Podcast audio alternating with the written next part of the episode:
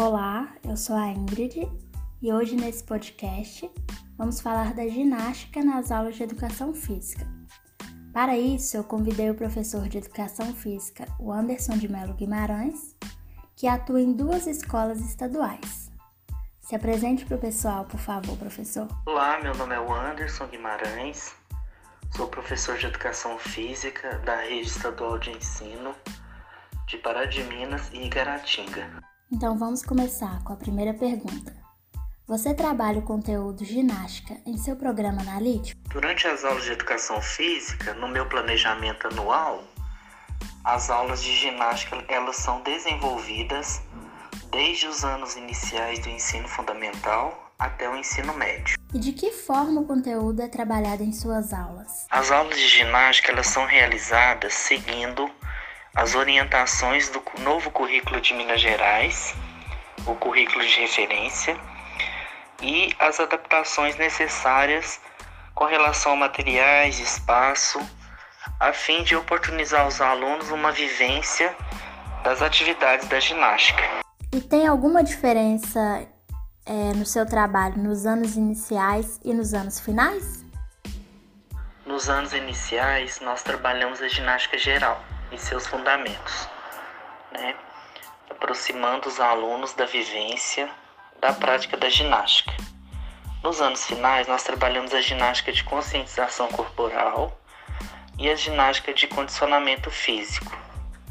Já no ensino médio, nós trabalhamos mais a ginástica geral e a de conscientização corporal, né? fazendo com que os alunos vivenciem a prática no ensino médio é um pouco mais complicado, porque os alunos ficam um pouco envergonhados, mas com muito diálogo e aplicando metodologias ativas, onde o aluno é protagonista, nós conseguimos fazer com que os conteúdos sejam trabalhados e vivenciados pelos alunos. E como é o apoio da direção da escola e a adequação de espaços para a prática desse conteúdo? A direção da escola apoia as aulas de educação física, o conteúdo de ginásticas. Esse ano de 2020 e 2021 está sendo muito complicado, porque nós estamos trabalhando de forma remota, mas quando nós estávamos e futuramente nós vamos voltar com presencial, as aulas de ginástica vão voltar a fazer parte da rotina dos estudantes. Nós temos vários materiais na escola: fitas, bolas, placas de tatame, arcos, massas, cordas e diversos outros materiais, step, cama elástica, pula-pula, várias, várias alternativas para trabalhar a ginástica de forma geral. Certo. Obrigada, professor, pela participação.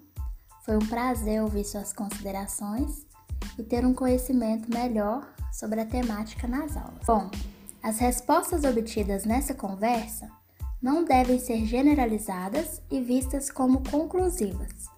Espero que abram caminhos para que nós, futuros professores de educação física, possamos realizar uma prática docente comprometida com as necessidades educacionais e sociais do contexto escolar. Sei que em algumas escolas surgiram algumas limitações em relação ao conteúdo da ginástica, mas o professor ele pode e deve, sem se preocupar com materiais e espaços, aplicar esse conteúdo de forma prazerosa, lúdica e principalmente criativa, sem deixar de lado a segurança, possibilitando aos alunos a aprendizagem de um conteúdo tão importante. Vimos que o professor Anderson ele trabalha em suas aulas e possui várias alternativas para trabalhar a ginástica de uma forma geral, tanto que ele nem mencionou as dificuldades encontradas para ministrar esse conteúdo.